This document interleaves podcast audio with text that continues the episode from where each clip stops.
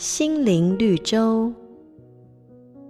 有一个人每天晚上都会做一个很可怕的梦，他梦见自己走在很长很黑的走廊，尽头有一道门，他边走边全身发抖，总是在害怕中惊醒。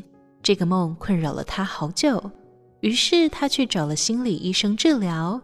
医生听了他的梦以后说：“你为什么不把尽头的门打开看看呢？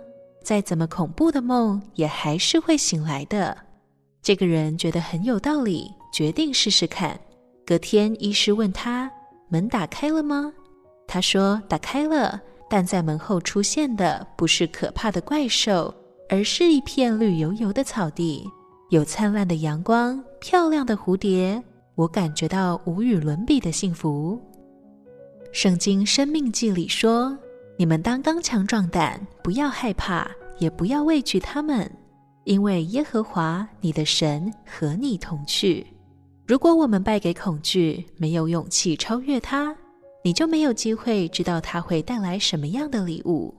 当我们面对恐惧时，不用害怕，请恳切祷告，因为神必会与你同在，给你超越恐惧的力量。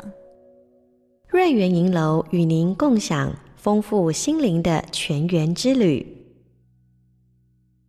好家庭联播网，中部地区古典音乐台 FM 九七点七，北部地区 Bravo FM 九一点三。